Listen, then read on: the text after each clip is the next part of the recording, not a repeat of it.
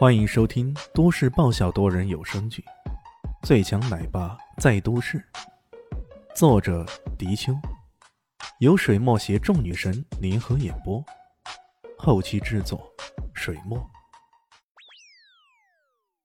第四百二十五集，叶恒栋不禁有些无语，都到这个地步了，难道这个家伙还有什么杀手锏不成？那我们现在应该怎么办啊？叶恒栋忍不住问道：“等，等。”他不禁无语，难道这就是他的杀手锏？这个“等”到底是什么意思啊？是等死，还是等敌人冲上来，把我们俩打成马蜂窝呀？我掐指一算，很快我们就能等到光明了。李迅依然一副不正经的样子。得了吧，你还掐指一算？你以为你是神棍呀？一横动没好气了。这是光明就在我们头顶，要不你抬头看看？李炫神叨叨的，叶恒栋当然不相信他了，甚至连头也都不想抬起来。然而就在这个时候，头顶突然传来哒哒哒的声音，是是直升飞机。叶恒栋突然懵了，怎么突然这个时候出现直升飞机了呢？抬头一看，却看见两架武装直升飞机飞了过来。飞机还没靠近游轮呢，飞机上的舱门机枪就已经对准那些黑衣人了。哒哒哒哒哒，一连串的机枪扫射的声音传来。突如其来的攻击，加上居高临下的优势，那些黑衣人顿时纷纷倒在血泊里。他们惊慌失措，纷纷躲避逃跑。然而这一切已经太迟了。有部分逃跑的，可这时候。直升飞机上已经有人降了下来，这些人个个全副武装，追杀了过去。用不了多少时间，就已经全部将那些残余的黑衣人给剿灭了。两个全副武装的男子快步走了过来，向着李迅敬礼：“老大，信不如命。”这两个人正是李炫手下的十二神器中的陈雾和叶埋。史蒂夫屏蔽了船上的所有手机信号，可偏偏李炫的手机是特制的。哪怕是去到南极啊，他也能够接收到卫星的信号。利用这个机会，他迅速通知了两大圣级。陈雾两人接到线报后，用最短的时间动用了所有可以动用的资源，终于从军区里借到了这两台武装直升机以及十几个突击队员。他们拼命的赶时间，终于及时赶到了。看到叶恒栋一副无比惊愕的样子，李迅笑了笑，拍着他肩膀说道：“ 我早就说过了，只要你跟着我。”你就会没事的，可不是吗？你你你你你到到到底是是什么人？叶恒栋结结巴巴的问道。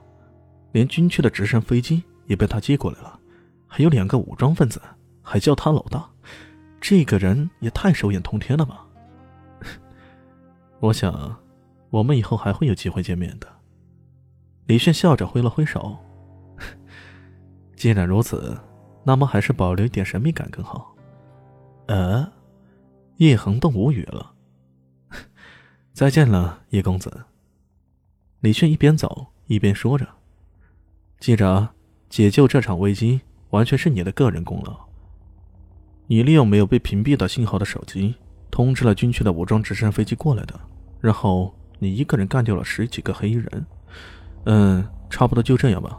这件事情跟我完全没关系。”懂了吗？听到他这番说辞，叶恒栋顿时惊呆了。这种扬名立万的好事儿，为什么他要推搪呢？难道他是想隐藏自己的身份？对，一定是这样的。可他到底是什么人呢？这一点，任凭叶恒栋想破脑袋也想不明白。李炫没空跟叶恒栋扯下去了，他要赶着去见萧林希几人。虽然确信他们会没事的。不过没见到之前，总是有点不安心的，可不是吗？到了那里啊，看到现场一片狼藉，入口有过爆炸的痕迹，这让李炫的心不禁揪住了。他快步走了过来，大声喊道：“大奶，林夕，静静，你们没事吧？”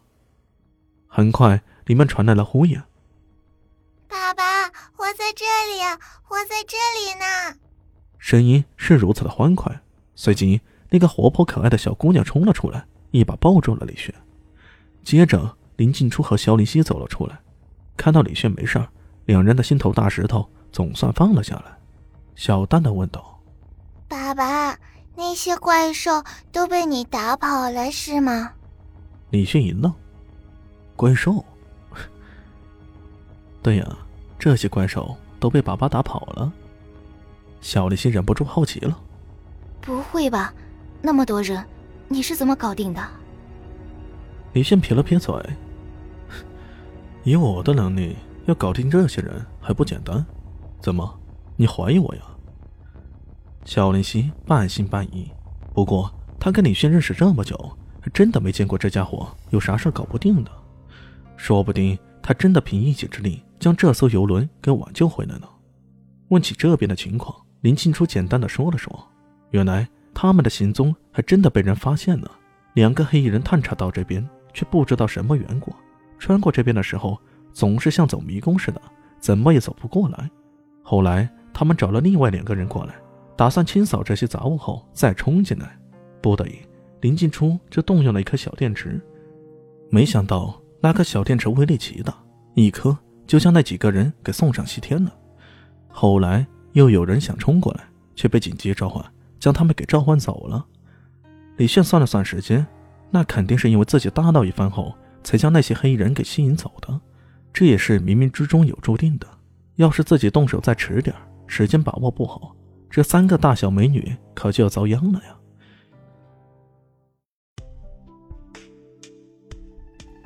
嗯，本集结束喽，感谢您的收听。喜欢记得关注加订阅，还有五星好评哦。我是指引，哦不。我是周伟莹，我在下集等你哦。